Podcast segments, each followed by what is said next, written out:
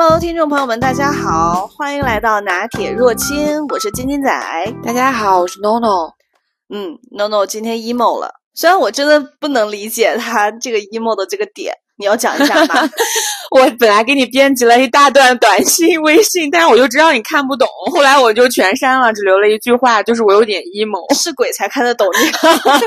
我给他编的短信的意思差不多就是，你知道吗？当一个人走向人潮，然后你也走向人潮，大家相错而行了之后，那种莫名的熟悉又陌生的这种无，就是浪漫。等等等等，这种话，那什么鬼青春伤痛文学 小作文？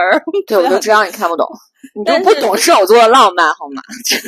行吧，但是就是你说这个 emo 之后，让我想到，就是如果我 emo 的时候，我可能会去翻一下，就是星座运势什么的，然后就会看到我那个订阅的公众号有很多关注的那种星座运势，比如讲啊，今天从今天开始。贵人运大旺的星座 top 四什么这种啊星 嗯星座大叔是吗？对对对对，同道大叔啊同道大叔对对对，就嗯其实那个我们以前上学的时候就经常聊这个星座的话题，嗯以前聊的特别多，就非常流行，就是那是你就是破冰啊，就是社交破冰，或者说你谈恋爱，就是你要先看一下你跟这个星座匹不匹配。对啊，等等等等，然后但是现在其实很多就是你你有听说过，现在比较流行的就是什么异型人格，嗯，I 型人格，你有测过吗？我没有测过，因为我还是比较保守。现在这个 很流行，你可以去测一下。所以大家现在都会说，呃，谁是异型人格，谁是 I 型人格，等等等等。但是其实星座还是很很就是具有参具有参考意义。对，而且很热门儿。我跟你讲一下，我这周末特别搞笑的一件事儿，就是跟一个跟几个零零后的男生女生在一块儿吃饭，然后有一个小姐姐，她特别漂亮，然后呢，她就说，我们就问他什么星座的，然后他就说。其实我的预产期 是十月份儿，但是呢，我早产了，但是我就七月份就早产了，所以就早产成了巨蟹座。但我应该是天秤座，我每次都这样跟大家介绍，就把我们 笑死了。就是，可是巨蟹座也很好啊，我喜欢巨蟹座，哎，巨蟹座就很有母爱的母性的光辉。但是天秤座生产美女和帅哥啊。嗯，那倒也是。还有就是，如果是天蝎座的话，因为十月份还有可能是天蝎座啊。如果他他算是天秤的话，好吧，就我觉得天蝎是个狠角色，对，尤其是女性。嗯，是。然后，所以呢，我们就觉得，呃，还是应该来聊一聊这个星座这个话题吧，因为这个真的是贯穿了我们青春时期的一个很重要的一个话题。对，那个时候就是真的对星座非常感兴趣，你就会买很多星座的杂志，嗯，然后有一些杂志它后面总会留几页是讲给星座的。我每次买杂志或者看杂志，我第一期翻的就是那些星座运势，然后我还买过星座的杯子、嗯。衣服，甚至 这么浪费钱，甚至就是有一个愿望，就是要集齐十二星座的男朋友哦。这是一个远大的志向啊！对你总不问我进展？对，那你现在 一会儿再说，晚点再聊。对，所以还要吊一下我们的胃口。嗯，就是要对，所以对星座当时还是挺挺着迷的。对，我记得我有一段时间，就是从初中开始吧，我就是见到人了就要问一下你什么星座，嗯，就听别人聊两句之后就要问一下你什么星座。而且还会说：“哎，你先别说，让我来猜一下，对不对？你先别说，我来给我三次机会。”呃，我是到了高中的时候，我觉得我研究的有一点点心得了，然后我就才会跟别人说：“嗯，就可能一上来就告诉别人，嗯，我猜你是什么座。”然后别人就各种无情的被打脸。我应该是一个比较典型的射手座，你觉得你你比较典型吗？我觉得你挺典型的，我也还行。因为其实现在大家研究星座都很专业了，是要看星盘的，就是要看你的上升、月亮。然后我们平时讲的是太阳星座嘛，嗯，但其实上升星座也是很影响你的这个外在人格表现的，就是上升星座相当于你戴的面具。然后为什么有的人他不像？就比如说你说你是射手座。但你其实不像射手座，那可能就是因为你的上升星座有可能是跟你这个射手座非常不一样的一个星座，比如说，比如说是啊摩羯或处女，就是很不一样的一个星座，所以你就给人的感觉很不像射手座。那这也太复杂了吧？对，就是这个是后来我们就是慢慢研究了之后，然后大家拓展开始去研究的一个一整个星盘。还有就月亮星座是讲你的那个真正的内在需求啊什么的，就可能比如你是射手座，本来是爱自由，可是最后你为了权势而 就是远嫁他乡，就是这种就是你的追求可能就更土象一点。那么有可能你的月亮星座呀，或者你的那个金星，就可能是土象星座那一类的。所以说现在研究就更专业，但我们其实看的更多的还是太阳星座。对，问还问别人也一般都是对，因为因为太阳星座其实还是会决定一个人感觉百分之七八十的主人格吧。对，所以我还记得我小时候，就我有两个玩儿特别好的朋友，一个也是双子座，就是说还跟射手比较合得来嘛，就是女生，所以我就觉得啊，我跟她玩的比较好，这个很正常。然后我还有一个闺蜜是处女座，嗯，就是射手座的死对头。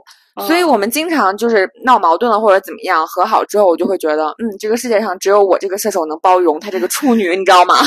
然后经常就会这样分析，就是觉得还是很有逻辑的。哦，对，是的，因为射手座，然后我们查的时候，它都会显示的就是浪漫、随性啊、懒散啊之类这种类型的爱自由嘛。但是处女座刚好又是一个比较严谨的啊，然后比较龟毛，对，这样他会。忍受不了射手座，是处女忍受不了你们射手座吧？哎，但我上回聊到那个我追的学长不就是处女座吗？嗯啊，对，所以说这个无所谓。我每次看到这个匹配度，他如果匹配百分之三十以下，我就会觉得这个不准。但是处处女座真的搞事业还是真的可以的，我觉得他们的性格本身追求完美嘛，嗯，所以他们做什么事情都会尽量让自己做到更好。甚至去叠一件衣服，可能就会想说怎么样把这个衣服叠得更平整，然后更好看之类的。但是今天在这儿，我要为射手座证明啊！虽然说对，虽然说我的志向是集齐十二星座啊，也差不太多，但是我觉得射手座其实是不渣的，就是在准备这一期的过程当中。我发现为什么我会有那么多男朋友们、前任们？嗯，然后呢？但是有些你也知道，就是谈的不不不长，对吧？嗯，就是也没有发生什么。但是我发现我们要发生些什么？才叫发生了什么？你懂的，就是不会发生什么。但是为什么也要确定关系呢？就是因为射手座不搞暧昧。嗯，懂。我只能说，你是在以你有限的人生经验，然后再替射手座证明，好吗？真的，我后来想了一下，就是肯如果说大家的态度就是像我这么三观比较正，就是觉得啊，我跟这个男生相处，如果我喜欢，如果我们要牵手，要一起吃饭，大家都已经确定了，那我们就要确认关系，就是男女朋友。嗯，然后至于后面合不合得来，我们再说。所以说，就导致了。就从数量上来看，对，就是很可观，是吗？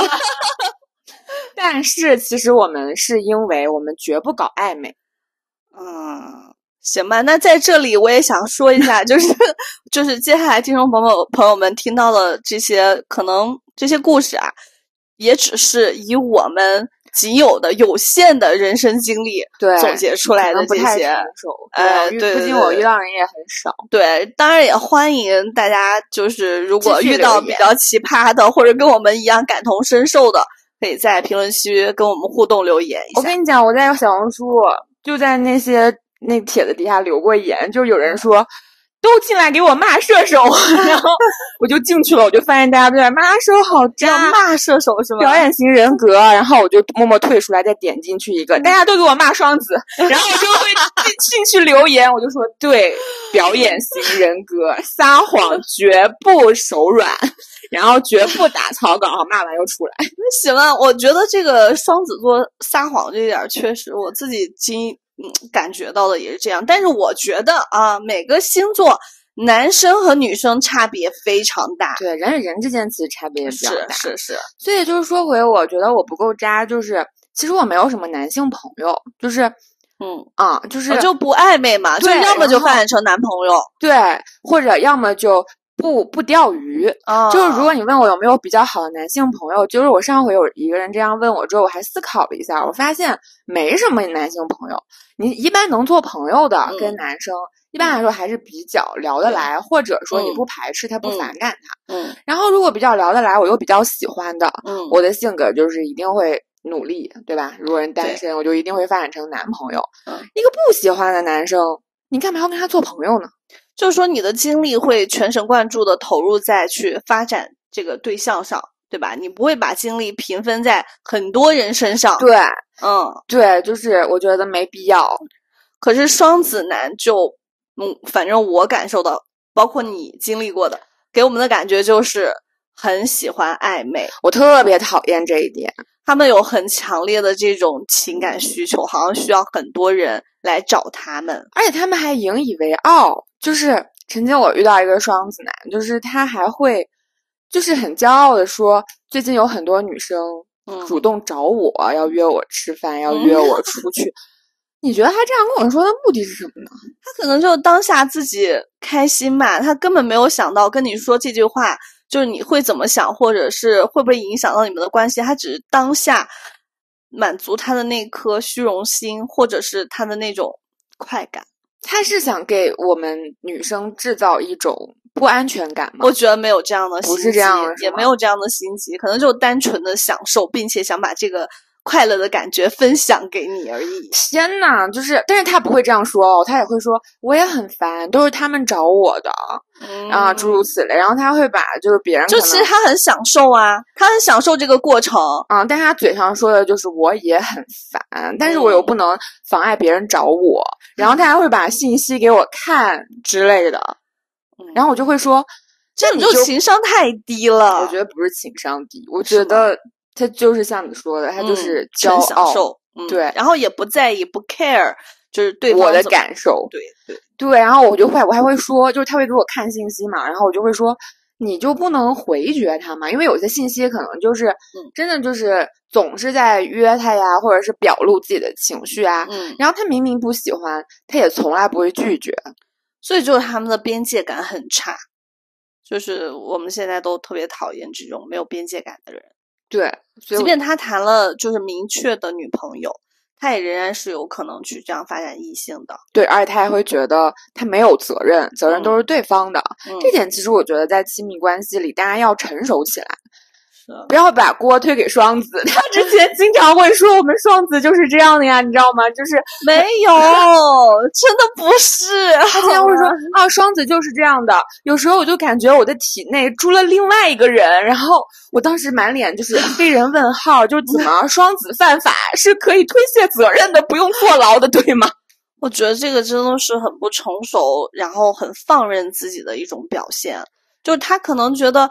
就是双子吧，以我早年的那个体会来讲，就是真的他会有一种，嗯，双重人格的感觉。就自己啊，本身就或许我一一方面又希望自己成为一个理智的、谨慎的，然后或者是就是追求完美的，就是偏向于处女那种人格的人。另一方面呢，我又可能又喜欢这种，就是像射手座这种，就是自由的、奔放的。然后，所以他会。很矛盾，他既想这样又想那样，然后，但是这个我觉得，如果存在在早年的年轻的时候，我觉得是可以理解的，因为人总要有一个认识自己的过程嘛。但你得均衡自己啊，认识自己之后，不就应该把自己调整到一个比较正常的轨道上吗？对啊，就是再比方说，他觉得有一部分的人格像土象，有一部分的人格像风象或者是火象，但是你不能总给自己找借口，老老要他们那好的，或者是老要只要他们不好的那一面啊，就是对不对？你不能把你所有的责任都推给星座不好的那一面。这个事情是在我们上学的期间会发生的，就比如我们那时候狂热的研究星座，然后我们可能说。那我们双子可能就是这样，或者我们摩羯就是这样，我们就是喜欢现实感，我们就喜欢实际的东西。就因为摩羯、处女还有金牛就是土象星座，他们偏实际嘛，所以他们可能就会说，那我是摩羯，或者我是我是处女，我就喜欢实际的，你不要跟我讲那种风花雪月或者那种嘴上说说我嗯不理解，我也不想接受。所以我觉得星座其实有时候背了很多锅，是。说是在不成熟的时候会被拿出来当做一个借口。对，就像有很多人说，这个天秤就是纠结。就比方说我们出去干嘛，然后他又拿不定主意，他就说不要问我，我是天秤座，你懂的。然后我们就说好吧，那我们来做决定 啊。再比方说还有还有什么星座就是会容易背锅？再比方金牛，然后很多时候。嗯，很多时候就是可能相处下来，有的有些时候他就是对方一毛不拔或者怎么样，他会找借口说啊，可是他是金牛座哎，就是抠啊，对啊，那就是抠啊，那和金牛 有什么关系？可没有，我认识金牛座朋友都还挺大方的，我也是，嗯，我觉得还挺看人的，就可能金牛座他是对自己画在圈圈里面的人。就很大方，然后圈圈以外的人就真的就是会节约一点，嗯，但是节约其实也没有错。对，我跟你讲一个，我之前碰到一个朋友，然后啊，对，就是我上次在路上看他很帅，嗯，然后呃，就是后来不是也出去吃了一次饭嘛，他特别可爱，他是金牛座。然后呢？那天是什么情况？那天就类似于一个六幺八节点，或者是五二零的节点，嗯，就是要淘宝要下单，嗯嗯。然后那天我们正在外面吃饭，然后吃到大概七点五十的时候，他说还有十分钟了。我在想，嗯，怎么了？就很经济适用。对，然后他就说八点钟的时候我定了闹钟，然后我已经。我已经这个下单什么我都已经拼好了，然后我已经非常适合这个减满，然后马上点进去，然后吃饭我都忘了这件事。其实我也有下购物车，但我不记得。但是他就在那个时候准点的进去结了账，然后 清空了购物车，我就觉得很可爱。但你知道，就是我看到同样这个特质的人是在什么星座人身上吗？白羊男，就是白羊座是一个非常生活化的星座。我不知道你接触过没有，就是他们也非常的有活力，然后非常热情，然后但他的所有的出发点还有他给人的感觉就是生活化，你知道吗？就是生活的，比如说家长里短，或者是琐碎琐碎的事情，然后怎么样安排打理生活，就他不像说呃处女座那么精致。然后不像摩羯座那么追求权力，然后或怎么样等等，或射手座啊追求自由等等，他就是爱玩儿，然后呢爱吃，然后爱交朋友，然后就很生活化。他的所有感觉就是怎么说呢？给人感觉就特别的街道办社区。哎，不一样哎，就是我遇到的白羊就还蛮就是炙热热情，是热情的呀。但是我还遇到一白羊，他有洁癖。就像处女一样，这个我就跟你说过，就是有可能他的上升星座有可能是处女座，因为我有一个呃朋友，他就是狮子座，因为白羊、狮子、射手就是火象，火象嘛，嗯，比较类似，都比较奔放嘛，自由嘛，爱面子。然后他就是一个典型的太阳狮子座，然后上升是处女座。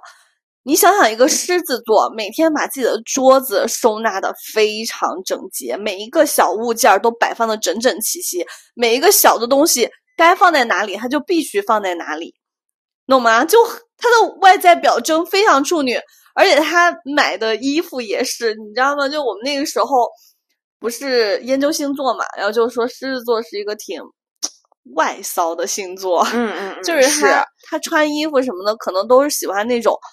嗯，豹纹啊，这个我不知道。但我唯一认识一个狮狮子座的朋友，他每天会涂发胶。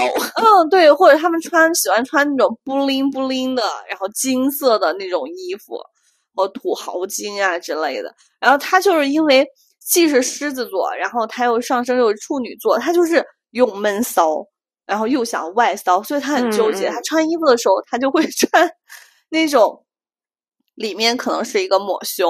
然后外面是个透视，就他很纠结，他也不知道到底里面可能是个金色抹胸，代表了他狮子的那一面。他他他其实很想把外面那件罩衫给他脱掉，但处女座他要告诉他不行。嗯，就很典型搞笑，你知道吗？嗯，不过狮子确实我还挺盲区的。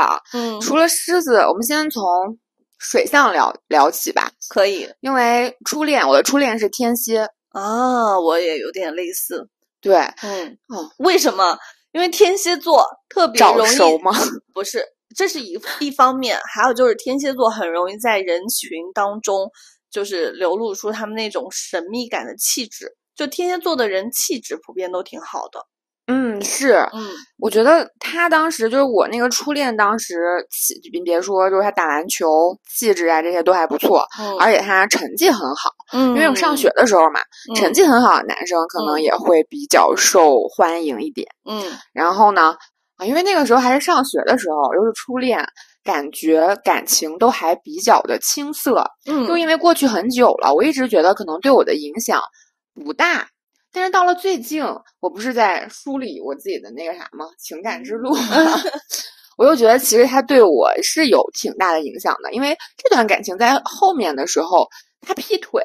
天蝎座就是 我听到最经典的就是不仅劈腿，然后呢完了之后想回来再挽回你，对，他会可以在大雨当中啊等你一整夜，然后可以给你甚至下跪等等等，就是。很神奇，天蝎座。而且我不，我不仅被劈腿了一次，嗯，就是现在回想起来，就是第一段感情其实有一点点就是虐，而且我觉得对后面的感情是有一定影响的。就喜欢虐恋。嗯，他第一次就是劈腿是怎么回事儿吧？就是下完晚自习之后，我们那时候不是要吃饭嘛？嗯，吃饭之后我就发现他老让他一个兄弟陪我吃饭。好，陪吃了一个星期之后，我发现原来他兄弟陪我吃饭那一个星期，他都在跟别的姑娘 吃饭。好有心机哦，他还把你安排的好好的。对，他还给他兄弟钱，就是 真的带我去吃饭。对，然后他自己去跟别的姑娘吃饭。天蝎座就是很有脑筋，就这块很有心。然后这是第一次劈腿，然后我当时就有点儿，就是正常套路应该就要离开了嘛，嗯，是不是？嗯。然后我就不行，我当我就这时候就是我发现我好像没有办法很自然的离开一段不好的关系，嗯。然后这个后面就像你说，他又回来了，他。他又没批完全，还是怎么着的？反正还觉得你好，或者那个没搞定啊。然后他又继续，就是说要跟我在一块儿。然后其实我当时我们真的非常像那个电视剧，我还记得一些片段，就比方说我在大街上扇过他一巴掌，然后呢，他当时说过非常多绝情的话，就是电视剧里的那个剧情。舒缓，对，但这些我不太记得了。对，然后等到过了一段时间，我怎么发现就是。又有点剧情重演了，你懂吗？然后后来我就就问他，他又说啊，他又跟一个女生，他又在追另外一个女生，但是他跟我是这么说的，他说我是跟我兄弟打赌，就是说看，就是因为又重新去了学校分了班，他说我要我是跟我兄弟打赌，看能不能追上这个姑娘，所以我才这样做的，并不是因为我喜欢她，所以才要追她。所以天蝎就是一个也蛮狠角色的星座，他就是因为他。天蝎本身是一个代表性器官的一个星座，所以他对性的需求是挺旺盛的，这是一个天生的嘛，就跟一个星星赋予他们的一个特点一样。但是呢，他们又是水象星座，他们又很注重精神层面的东西，所以他们会觉得这个感情、这个爱情，就是他需要那种强烈的东西。嗯，他觉，所以为什么说天蝎喜欢虐恋？因为他觉得够虐才代表代表够爱啊。就是盖的爱的更炙热，哎有时候我也是这样的啊。但是在这儿说到这个代表这个性器官，我觉得我们有必要说一下，就是虽然说大家可能谈恋爱或者关注星座比较早，但我觉得男生女生在就是性关系的处理上，我觉得要成熟一点。我在那个时候就是我早恋虽然比较早，但是那个时候的教育其实我觉得是做到位的。就是那个时候其实我接触到的就是就是女孩子，比如说在。啊，二十岁之前，或者说多大之前，其实你的身体是没有发育完全的，你是不太适合进行过早的性行为的。所以我觉得这个，嗯，我觉得还是要保护好自己。我觉得你应该感谢你的父母呀，这是父母教育你的嘛。我觉得学校应该也也有那个时候，或者说没有这种影响。我有，就是他就会说你的器官、你的身身体还是没有成长的比较成熟，所以说不要过早的进行性行为，要保护好自己。嗯，然后就是对女生、男生，我觉得都要，我觉得都要这个一点。就是那个时候，其实我们上初中或者高中的时候。我不知道真的假的，但是也有听说过一些不好的事情，嗯但是当时就会就是这个立场，我觉得还是要很坚定。我觉得你这个算不错的了，因为我觉得在我们那个时候，好像性这个东西还是很不能说是的。对啊，我觉得这个要不管是家长对孩子啊，还是在学校里这种，就保护好自己这一点。就是，嗯呃，比如说，确实可能你十八岁之前、二十岁之前，你还在发育，你嗯身体还没有就是成长的比较成熟，那嗯一些行为是会有一些伤害性的，所以嗯不要就是过早的去接触这些。是，嗯所以我觉得也是因为这个发展的这个过程嘛，就是社会经历一个发展的过程，也导致了就是说我们这一批人，他可能那个时候受到的教育相对比较缺失，因为你这种情况算好的啦，然后相对比较缺失，然后对这个东西可能就充满了很多好奇，然后又不懂，嗯然后嗯畏。惧，所以可能就发生了一些很多嗯，一些不好的事儿。能会后悔的事情。对对对，所以嗯就是我觉得不管怎么样，还是要以保护好自己为前提，然后我们再嗯往下探讨。对啊，然后呢，我就发现一个问题，就是我的问题就是我没有办法自己走出一段不好的关系。嗯就当时这种情况，你应该嗯也就任何一个正常的可能就就选择撤退了吧？嗯，对，但是就是因为没有一个好好的结束，人就会有不甘。对，然后这是我意识到了我这个问题之后，是谁把我从那段关系里拉出来的呢？是一个金牛座哦，啊，然后他就非常好，他那个时候其实算是一个朋友。金牛座就是给人一种很稳重的感觉啊。对，然后他嗯知道这些事情，也包括就是知道一些呃，就是我经历的事情，或者是因为我们都在一个学校嘛，嗯，然后他也知道那个男生做的一些事儿，嗯，所以说他就就是非常站在我这边，然后嗯包括我难受的时候，或者说我情绪崩溃啊，或者说情绪很不稳定的时候，他都陪着我。然后我还记得，其实金牛大家都说金牛不浪漫，或者金牛很务实，但我认嗯识的这个金牛座非常的浪漫。就是他哦每个月十四号，他都会跟我说，每个月十四号都是情人节哦。我觉得金牛座是浪漫的，而且他那种浪漫是那种非常的传统、细水流长的那种浪漫。对，嗯，而且他非常注重精神层面，嗯他会跟我交流很多，就音乐啊、电影啊，包括书之类的好像福尔摩斯还是柯南就是金牛座的，啊。我觉得他们真的非常 而且他，们智商会很高。对，嗯，然后他们也很懂得把握节奏，就包括说话的节奏，嗯或者是就是嗯，介就很绍你沉稳嘛。对跟他朋友相处的这种节奏，嗯都把握的很好，所以就是因为这个金牛座，然后我就从上一段关系里就抽离出来了。但那个时候我是需要外力的，那就是还是碰到了很不错的人对来帮助了你。对，所以嗯我到现在你知道吗？就是人的记忆也很神奇。嗯，就那个时候，嗯，你很难过的时候，包括我那时候家里面，就我爸爸妈妈就是跟我相处也有一些问题，然后我也经常就是痛哭，然后我会打他的电话，因为那时候只有电话嘛。嗯然后那串电话到现在应该也有十五六年了，他没用这个电话已经十几年了，嗯但我到现在我都背得下来那串电话号码，哦，就是一下就能背出来，就是你那个时候救了你的一些东西，嗯说明真的是给了你很强大的精神支撑力。也说明射手座对其实很深情。什什么？这个转场有点猝不及防嘛。就为了洗白自己，真的这么用力吗？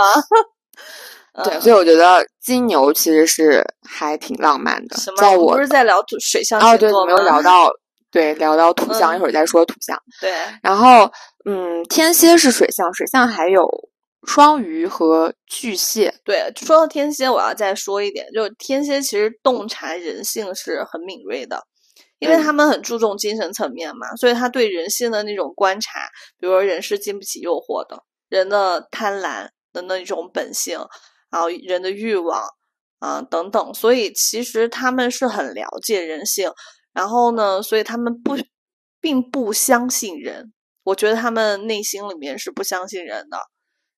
因为所以他们就可能呃喜欢不停的去打破，然后重组，打破重组 这种状态。所以后面我也没有再遇到天蝎了，也不知道这个嗯就是停留在比较早的时候。就总之，嗯我是没有找到一个跟天蝎很好的这个相处的一个模式的。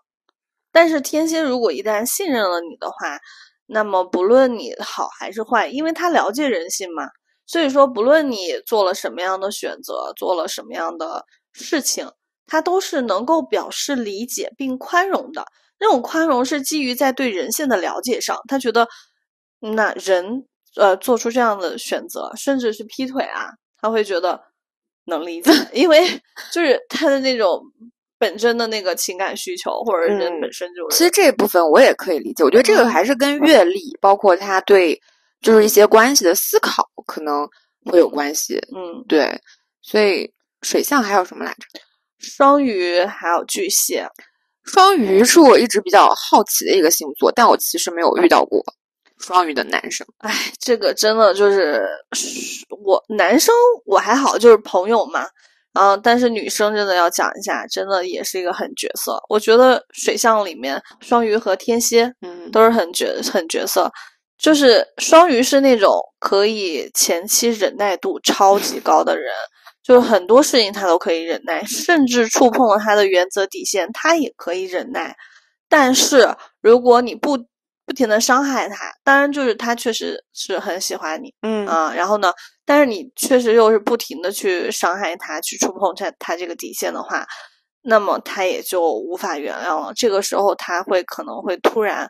放一个大招，而且这个大招有可能是他默默沉淀、谋划了已久的。你让我想到了甄嬛，对我觉得就是这样，就是真真的，我不知道这个历史有没有记载，甄嬛有可能就是 双鱼，就天蝎啊，那就跟我的印象不一样。我以为就是双鱼就是很温柔、浪漫，是温柔浪漫的，对，非常梦幻。就我那个双鱼的女朋友啊，女孩子朋友，就就是非常。在谈恋爱的时候，特别喜欢带入到各种角色、情景，然后片段里面，他就会有自己的那种二次元的小世界，然后就会把自己的很多恋爱的场景去不断的美化它。然后有自己很强大的精神力去支撑这一切，就有可能我们就是幻想幻想就算了，嗯，但他是真的就构建了一个这样的精神体系，嗯，让他不停的就是存在在这样的一个梦幻的世界里面，挺好的。如果女孩子非常强大，所以我觉得水象星座都是精神力比较强大的星座。那你这样说，我真的很期待，就是遇到一个双鱼。双鱼男，我觉得都好像听说都挺渣的。那我就更期待了，因为我接下来要跟你聊一下天蝎座，不是巨蟹座，巨蟹座就是你还记得吗？我上次就是在跟你对这个的时候，我还在说，我好像没有谈过巨蟹座，但我上回梳理之后，我发现我是有巨蟹座男朋友的，甚至不止一个，哈，但是我不记得。所以那巨蟹座给你的体验是很居家，很很好，很温暖，就发好人卡吧，大概现在。就是真的就是很细致，然后呢也很为你着想，嗯，然后很容易感动，但是很平淡，会有一点。这个对射手座来讲可能是吧，但是我还挺喜欢的那种顾家的一面，嗯，因为它代表了一种稳定，然后还有就是他对你那种情感的珍惜，因为他也是水象嘛，他也很洞察人的这个感情。所以他就很珍惜那种别人对他的好，然后就很容易受到感动。但是我就不记得，你 我不知道你懂不懂？就是，但是因为他就是一直比较平，对状态比较平稳，所以他就没有办法给射手座带来射手座想要的那种激情。对，所以我就其实印象很很少，可能时间也都不长。嗯，然后包括上一次跟你提到过的，就是之前就是有一个传说中的大哥，你知道吗？就是那种上海滩那种叱咤风云的大哥。然后呢，我跟他在一块儿之后，我就发现大哥不过如此，他就是巨蟹座。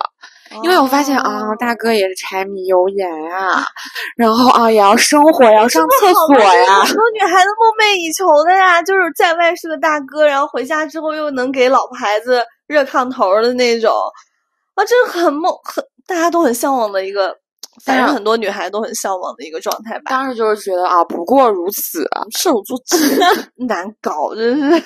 然后我就没有印象，所以当时说到巨蟹男朋友，的时候我甚至都没想起来。所以巨蟹就给我的感觉，嗯，就稍微有一点点淡，就是平淡。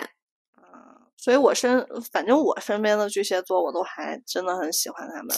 就尤其是女孩子嘛。啊，女孩子嗯确实就是很适合当朋友，嗯就是也很对相处起来又能又能理解你，嗯然后又能够就是也真的很为你着想吧，然后又很容易受感动。哎，你真的很不像双子怎么呢？啊！不过我另外一个双子座闺蜜也是，就嗯是跟你很像，就是女。然后昨天她过生日，然后我们在一块儿聊天，我也觉得就是她也不像就是双子座，就一定是非常的，就是嗯风风火火，然后嗯就是就是古灵精怪，但他嗯们其实有向往就是平淡或者是相处比较细水长流的这种感觉。我以前确实是挺你刚刚说的那两嗯个词儿的，甚至我跟别人聊天儿，别人会觉得接不住我的话，嗯嗯，就觉得你怎么那么跳跃啊？你前面这句明明在讲这个，下面那句怎么就蹦到那儿去了？然后就别人不能理解，甚至觉得你讲的话很犀利。嗯，就是因为双子嘛，就像你之前说的那个双子男一样，就是他讲话可能并没有那么注重对方听的人的感受，他可能只是想说他的想说的话，你懂吗？所以说，就是嗯，我以前是这样的，可是就是我觉得每个年龄层次的就不太一样嘛，大家想要的性格就会逐渐的转变。嗯，这也正嗯常，嗯，对吧？就是这个也说明，就是你经历的多了，对于一些事情的看法呀，慢慢有了这种新的这种方式，哎，这个比较正常。对，然后再有一个就是我比较感觉平淡的，其实是土象。土这象不会平淡啊我。数数一下啊，土象就是摩羯、嗯处女嗯和金金牛牛嗯，这几个，其实我都遇到过，相对来说还蛮平淡。我觉得这几个星座也是挺狠的人。他们搞事业这个确实，对，就因为我之前就，非常喜欢创业的人，我喜欢他嗯们身上那种激情感，而且很勤奋。对，嗯，就是非常的勤奋，就像你说的，嗯，就他能吃苦耐劳。对，我记得一个摩羯座的男生，当时我是大，他是大四的，大四的时候做创新的那种创业的项目，在学嗯。校，然后我是在学妹，我就很被他着迷，就是他是个哦重庆的男生，其实就是嗯，就是看上去就是文文静静的，但他就是自己创业，有一家嗯公司，就是做文化类的，他嗯非常勤奋。我就记得当时，因为就是刚创业初期嘛，嗯大家也都是几个穷穷小伙子，没什嗯么钱。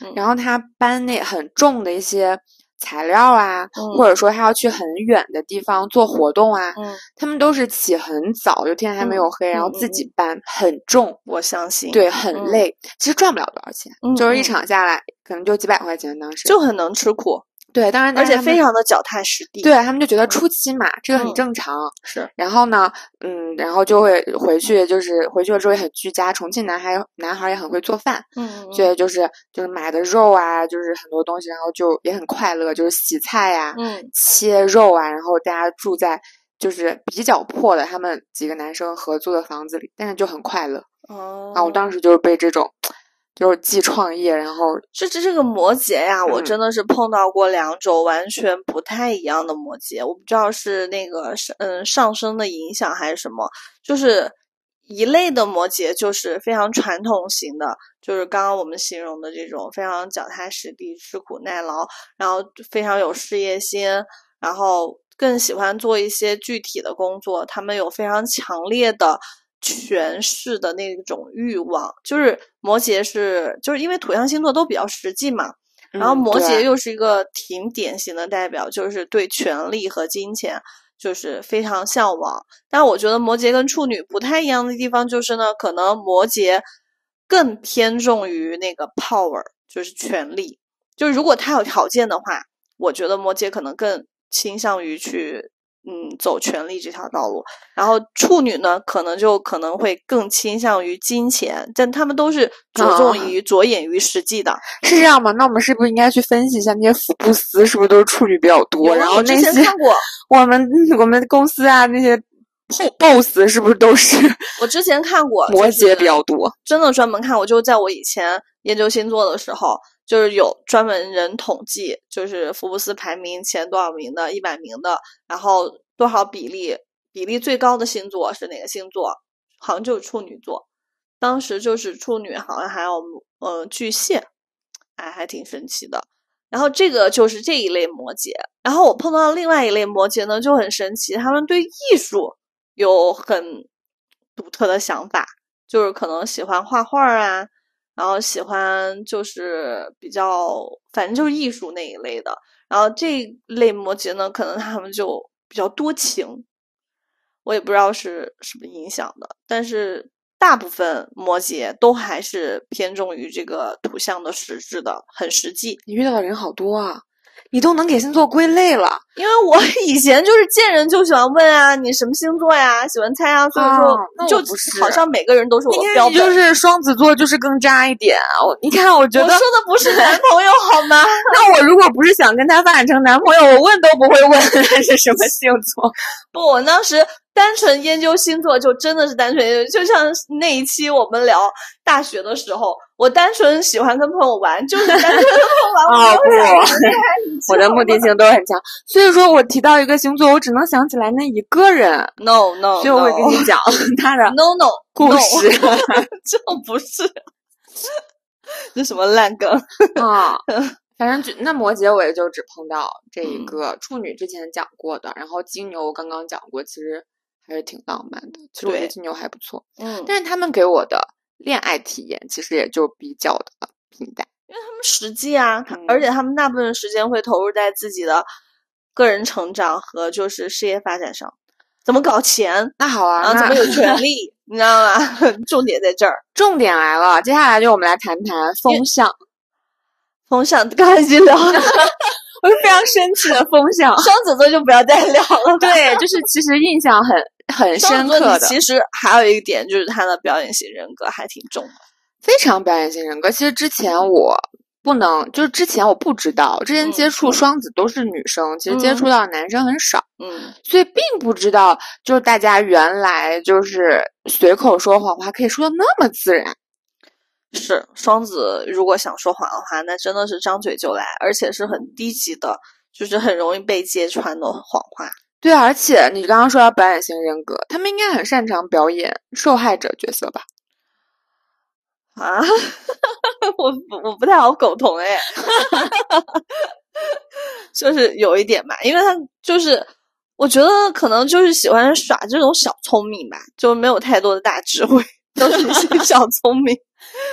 包括讲说谎，好像也是，就是那种下意识的，就是想要给自己，嗯，就是笼罩在一个比较就是不被别人打探的一个环境下。但其实他们说谎的时候，我甚至都觉得他们当下都骗了自己，就是他们会觉得我说的这句话就是真的。对对，你说的没错，看来你对双子男真的有很深刻的体会 啊！我这个人善善于总结，好吧？对，远离双子。行吧，那我们就聊聊天秤吧。天秤其实给我的印象还是比较好的。No，我觉得天秤总体上来讲是还可以，就是对人首先比较友善呀。天秤的外表应该是过关的。嗯，对，就是男生女生来讲，我遇到的天秤女生就是好看，男生就是帅。对，这点应该是有共识的。可是他们。就是最大的让我不太能接受的点，你知道是什么吗？嗯嗯，就是他们，我觉得他们很虚伪。你说的这个虚伪是指他们的好也是那种伪善的好，就是不是那种发自真诚的好。就像我刚刚跟你说，我很喜欢巨蟹吧？啊，虽然巨蟹也有他那个很虚伪的一面，但是巨蟹如果真的是。走进了他的内心啊，或者是真的有那种很深层次的情感交流的话，他是真的就是比较走心、容易感动的。嗯嗯。但是天秤，我觉得他的好很多东西都是，就是比较虚。我能理解你说的一个部分了。嗯。因为曾经也有一个天秤，就给我印象比较深刻，所以我说风向其实给我印象都非常深刻。嗯。就是他。就是首先他外表肯定还是很好，然后这样的男生就确实容易招女生喜欢，而且他会能够拿捏很有度跟人相处。对他每一个不同的人，每个不同的个体，就包括我朋友，对他评价都很高。嗯，对，就是对，就是他不光是照顾，就是作为男女朋友照顾你，还是作为你朋友，他都能很恰到好处的施展他自己的那个很自洽的那种社交能力。对，这个跟射手呃不不是射手。这个跟处女座的那个社交能力不太一样，你没发现处女座的社交能力是那种非常嗯官方的，对他让我不自然，就是处女座的社交能力有时候会让我这种射射手有点不自然。嗯，但是他们很实用，就处女座的社交是很实用的，而天秤的社交就是那种舒服，非常舒服，真的非常舒服，就是如沐春风。嗯，就会觉得怎么这么不会给你压力啊，不会 push 你。对，但是后来呢也很神奇，就是就这一段我也不长，然后呢。嗯，反正也是很有意思啦。反正之后也发生很多事儿，然后中间分分合合，最后要分开。然后我是在天秤这里，其实是经历过了一段，就是冷暴力。天秤的冷暴力，天秤也会冷暴力吗？哦，好像他也不算是冷暴力，就是你们拉扯了之后，他突然觉得，嗯，其实也就无法继续了。嗯，这个时候他就觉得可能不要再两个人再拉扯了。嗯，然后你再去就是找他呀，或者怎么样，他其实非常坚决。因为天秤也挺自我的，因为风象星座嘛，风象星座的特点就是很难掌控，他连他自己都很难掌控。风象星座对自己就是那个情绪的拿捏都是不稳定的。然后我为什么觉得他就是你刚刚说到，就是他对每个人好像都比较伪善？我是后来我又认识了一个朋友，嗯，他又和这个天秤在一起过，嗯，然后呢，他对天秤的评价也非常高，就是他们也分开了后来，嗯嗯，然后我突然发现。他对这个，他对这个，就他还不一样，就是好都是好。但是他对我们每个人的方式其实不一样的。嗯，他知道你的需求点在哪里，然后他会迎合你的需求点对你好。对，他知道另外那个女生的需求点在哪里，他就会迎合那个女生的需求点。典型的中央空调啊！所以说我发现天成非常的聪明，然后我还跟我朋友聊到过这一点。可是他们的聪明基本上大部分都用在了这件事情上。但是他的就是分手之后口碑都还不错。嗯，是因为他们通常也是比较好面子的，然后也因为他们就比较社交嘛，所以他也。知道不不不轻易去说别人的坏话，他也不希望从别人那儿听到他的坏话。对，而且他其实蛮拎得清。就当他最后发现啊走不下去之后，他也不至于说伤害你，就是跟你在那里是是是掰扯不清，他就会比较坚决。这个风象星座呀，就但是双子就不会啊？怎怎么回事？这个来讲，风象星座其实我觉得就是。挺自我的，但是我觉得不会给人真的很沉重的伤害。但是那种土象星座啊和水象星座真的狠起来的时候，这个风象星座是远远不能比的。哎，但可能真的存在星座与星座之间的适配，就像我从来不会被土象星座伤害一样，就是你会觉得土象很狠，嗯，但是我们从来不会被土象星座伤害。真的吗？嗯，那很奇怪哎。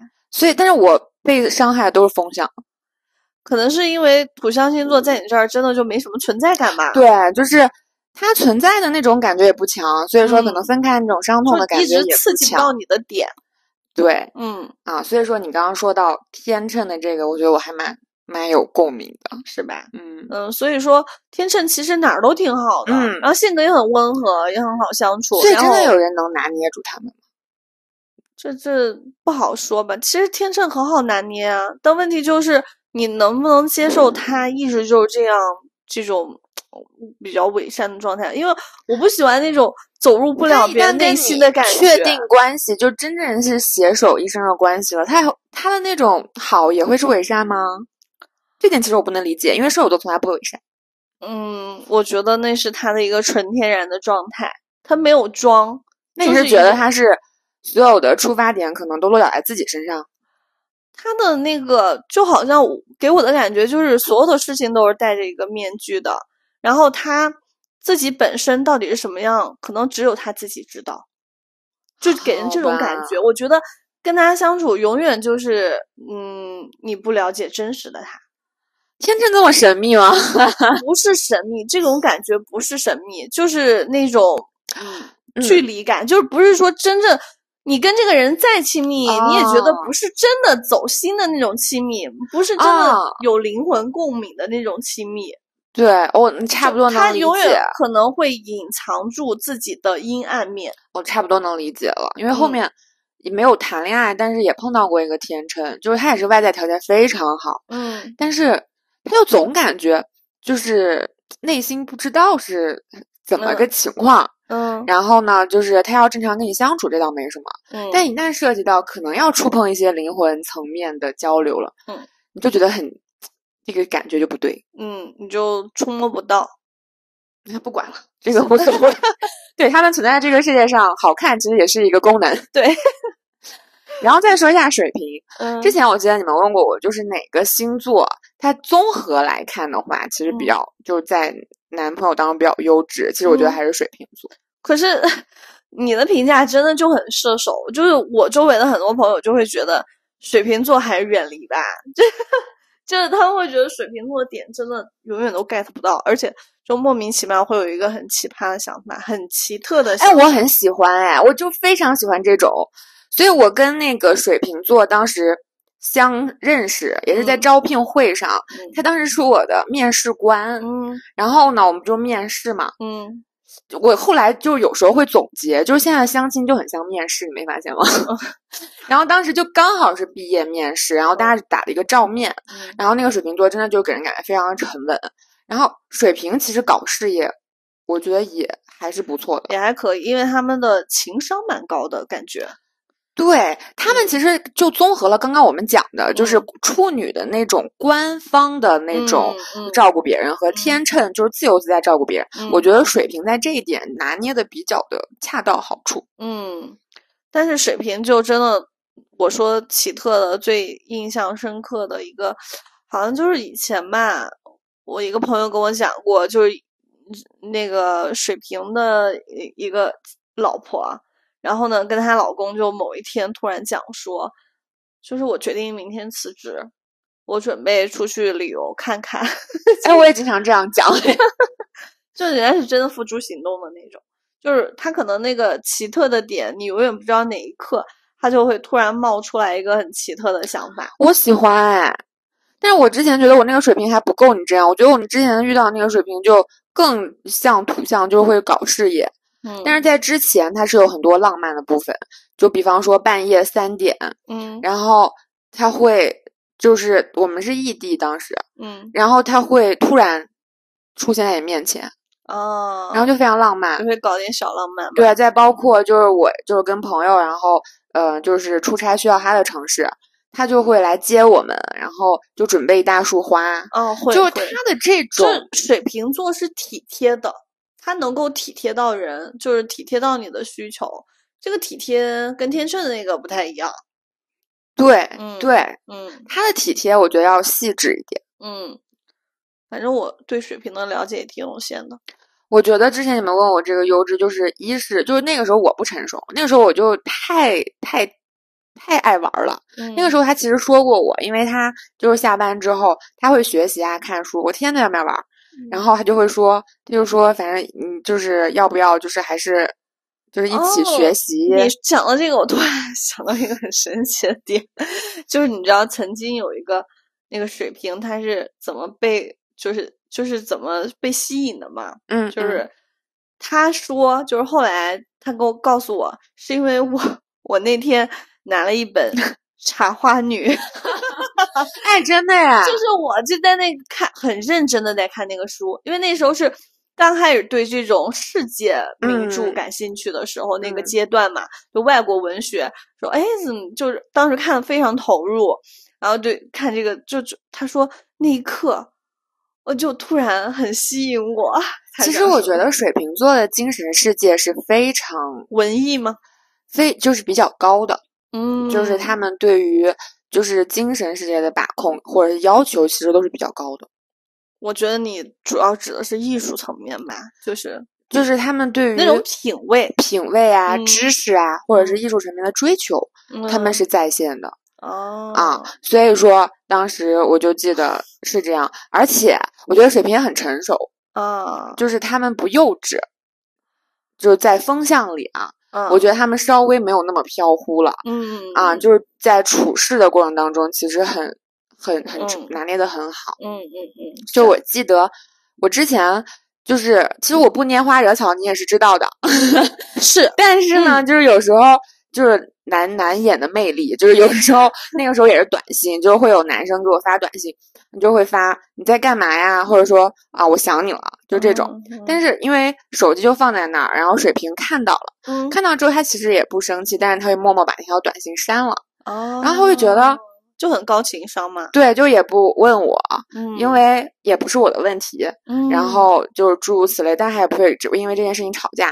他只是后面就是有时候，比如说我无理取闹或者什么样，我会提到，他就会说，就大家都成熟一点。嗯然后他说，其实我看到一些你的短信，就比方说怎么怎么样，他会说出来，我当时就会觉得啊，就嗯，你懂吗？懂，我懂，我啊懂，嗯就还就觉得觉得还是蛮蛮成熟的。嗯，对，我觉得水就像你说的，水瓶的那个综合嗯能力还挺强的。嗯，所以不过我也就遇到这这一个。所以真的是很有限嘛。如果、如果大家有遇到其他的话，也可以跟我们讲一讲。水瓶但也有很多人说水瓶很渣哦，我也记得。是，嗯，我也听说过。但是到时候再去翻一翻，看看有什么比较渣的。行，那就再聊你们火象星座吧。火象啊，我有射手座交往的男朋友，我觉得不错哎。就是，其实我觉得射手座是真的是一个被误解了很多的星座。对，因为我刚开始也对射手座有误解，我觉得射手座很难掌控。事实证明，你刚刚跟我讲的这个过程，我也确实觉得射手座很难掌控啊，就是因为你们那个点就很莫名其妙，平确实很难掌控平静控的那种生活，你们是不接受的，对就是刺激不到你们，你们还是喜欢那种浪漫啊，对，小新奇，嗯，然后就诸如此类。但是我觉得射手座，首先我觉得他就是比较的浪漫，嗯然后他不仅就是想法会比较浪漫，他也会付诸行动，这是我觉得射手比较难得的地方。所以你知道我之前跟射手座相处的感觉就是，就如果结合到生活实际层面的时候，我会害怕，因为给我一种很不靠谱的感觉。就是射手座，我觉得是一个适合恋爱的星座，就是恋爱的那种小甜蜜、小美好、小浪漫，全都可以有。就是别的星座可能是很难给到的，就是那种是很认真的在浪漫，不是那种刻意的、有痕迹的模仿的浪漫，是嗯很有自己想法、主意的。对，而且他们的浪浪漫也不是说为了完全取悦你，是因为他在这个过程当中他也很快乐。也很享受，嗯，是，但我遇到的射手其实还蛮落地的，就是他也很顾家，然后会他的比如说你刚刚说到就是落到柴米油盐当中的浪漫，他比方说他会天天给你找一些新奇的菜做给你吃，就是可是我就害怕，这可能是你们射手座自己就是对对方也了解对方是射手座嘛，你可能自己心里边儿有那个底儿，但是你、啊你们给人别人的感觉就是让别人没有这个能懂，因为嗯之前那个射手座就说他之前都是伤害别人，就嗯到我这儿就栽了。就他之前也是，就是别人就是围着他转，嗯，然后就是怎么样，就是你刚刚说的那种情况，嗯嗯，就他愿意浪漫了，他愿意给你一些时间，他不愿意的时候，你就必须围着他转了。还有就是，就我刚刚想表达，就是那种切合到真正实际生活的时候，因为不可能到生活层面的时候，每天都是这个样子过的嘛。然后你会害怕跟这个人进入到一个这种实际层面的关系，你就会觉得，嗯，好像本身，呃，我们两个人也不是这样的关系。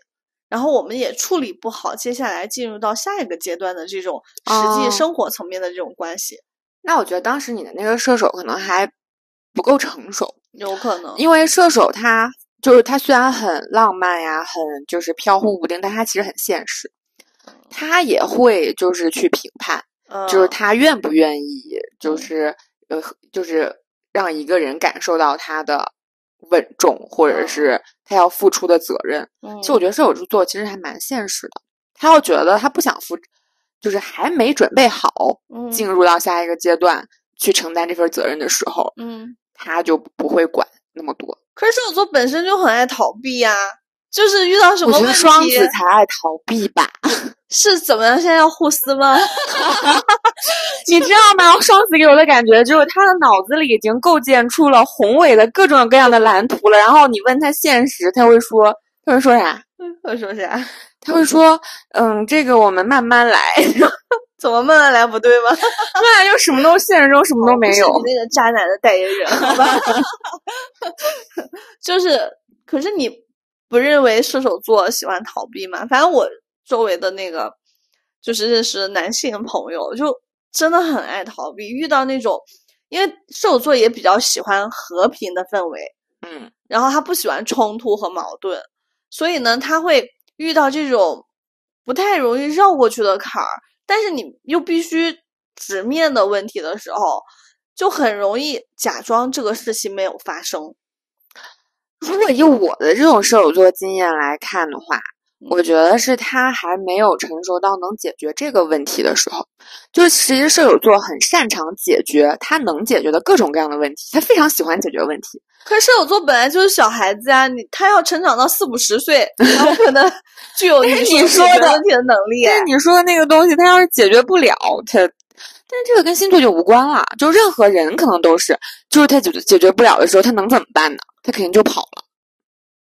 你确定你不是在为你们射手座找借口吗？我觉得我不是，因为我觉得，包括我最近也跟我很多朋友聊天，也是，就会发现大家，哎，怎么就包括我们上一期就说到，可能我们三十来岁了，哎，怎么觉得我们碰到很多问题的时候还是习惯逃避？嗯，就这个我发现是跟星座没有关系的了，甚至跟年龄也没有关系，就是大家不会的时候好像没有啊。不行，我接受不了你这样说。就是 我，反正我身边认识到射手座，真的就是他们就真的这件事情他就不管了，就他们不会想说我去网上查一查，那我搜一下怎么样去解决这个问题。就这个问题，你是说是具体的问题吗？就比如说跟情侣之间吵架，或者是这咋搜啊？这每个人情况都不一样。我是打个比方，就他压根儿没有那种解决，他会嫌麻烦。嫌麻烦，你懂吗？这是我之前一个，这是我之前的一个，我就说嘛，男生女生很不一样嘛。这是我之前的一个男性友人，就所以我觉得男性都是这样的，包括你，我们说冷暴力，更多的也都是男性。他就说嫌麻烦，对啊，我说这个不分星座，就是就是男性不成熟的时候，可是射手座更突出啊，他会说哄哄就好了。那你觉得哪个星座他很擅长解决这个问题啊？我认识的天蝎，我只能说我认识的天蝎，他们会理智的。跟你就是细细的，他们喜欢沟通，因为他们喜欢探其实我觉得这个看人，这个逃不逃避这件事儿，我觉得跟星座没有关系。我觉得有一个普遍性的能力问题，普遍性。我们现在不是讲的有限的人生经历下的一个，但是我没有讲的一个问题吗？啊，嗯，就是我遇到的都是男生，大部分都会有这样的情况，它跟星座没什么关系，是吗？嗯，就是爱沟通的都是女性。对，是这个，确实是这个是男生和女生之间的一个差别了。对，包括我最近很多人跟我说这个问题的时候，我也觉得，就是女生其实都很想把这个问题说清楚，嗯，因为他要解决问题嘛。对，然后男生他们是天然的觉得这件事儿不管了就解决了吗？还是？不知道，反正男生就是。可是这个在我周围的朋友当中，就是最明显的体现，我觉得就是射手座，他们会觉得这个事儿真的很麻烦，哄哄就好了，没事儿，过两天就好了，过两天他自己就好了，就这种。我觉得男生都是这样，我认就是我听到的很多都是这样。真的吗？可是我我觉得就是嗯。就是可能偏水象啊，或者是比较重感情的一点的那种星座，他们都还是挺会主动去解决问题的。现在还有人重感情？你这就是人间不清醒的地方了。嗯，我们今天就是聊了很多男生女生不同的星座。嗯，其实我们遇到，我不光遇到男生的星，就是星座男生比较多，遇到女生也很多。嗯，然后你就会发现。女生就是也都很好，她们有一些特征，比方说双子座，你的啥呢？灵动，就是每个人反正个体都不太一样吧。你要说非常具体的，每个人个体非那当然都是不一样的，不可能把全人类按十二个星座来划分的。而且每个人有每个人的特点，对，就是也许他就不同于这个星座的特点。就是你出生的那一刻，可能如果真的按星座学来讲的话，天上星星的摆那个。排列布阵啊，就反正你是绝对是独一无二的那个。对，所以我觉得就是我们要更了解的是自己，对对，而不是说只是为了去对应星座。当时其实对星座感兴趣，也是因为想要更深刻的去认识自己是不是这个样子。那么我有可能变成什么样子，以及我身边的人他真实的。可能就是性格和想法是什么样子，就是那种好奇心吧。然后，但其实最终研究的那个落脚点仍然是关注在自身身上。对，所以而且就是随着你的阅历的不断的增长，还有你遇到的人不断的增长，以及你在亲密关系中呈现出来的样子，你对你自己更了解了之后，我觉得这个是比较好的一种发展的方向。对，最终还是要就是让我们自己能够成长到一个更舒适、更自洽，然后更舒服，就是不仅是自己舒服，然后也能带给身边人舒服的一个状态。嗯，所以说。就是，嗯，我觉得还是以后不管你碰到嗯其他星座是交朋友啊，还是谈恋爱，就你就好好享受每一个就是非常舒服或者说非常开心的瞬间。对，就无论和哪个星座在一起，对，就不要老是。去看那个星座匹不匹配了，而且不要轻易下定论了。对，因为那个时候研究起来之后，就真的是看到一个人啊，你是这个星座，那你是什么什么什么样的人，然后就很容易就对就是拒绝，对下了定论。嗯，对，所以就是多问问自己喜不喜欢，多问问自己舒不舒服。就是在任何一段关系里面，我觉得多向自己提问，多问一下自己，其实有时候可能自私一点也没有错。在自己舒适了，然后关系很融洽的前提下，才能够更好的去经营这段关系。对，而且与每个人的相遇也都是为了能够找寻到更好的那个自己。对，那希望今天的你也更爱今天的自己。嗯，好，那我们这期就到这儿啦，拜拜，拜拜，下期见。